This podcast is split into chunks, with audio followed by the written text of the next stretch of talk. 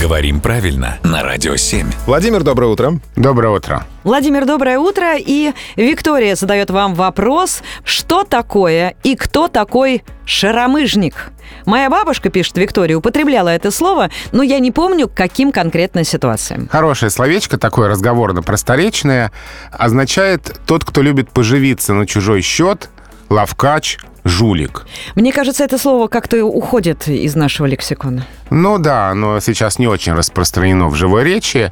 У него интересная история, потому что предполагают, хотя и не со стопроцентной это а, точностью, но предполагают, что это преобразование французского «шерами, дорогой друг», есть предание, связанное с этим словом, что оно распространилось после войны с Наполеоном, 1812 год, когда голодные солдаты, отступающие из Москвы армии, подходили к русским, прося какого-нибудь пропитания. А. Ну а поскольку все-таки французские солдаты, то есть враги, и поэтому такое неодобрительное, презрительное отношение.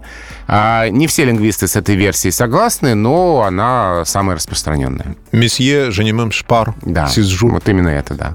Владимир, merci beaucoup.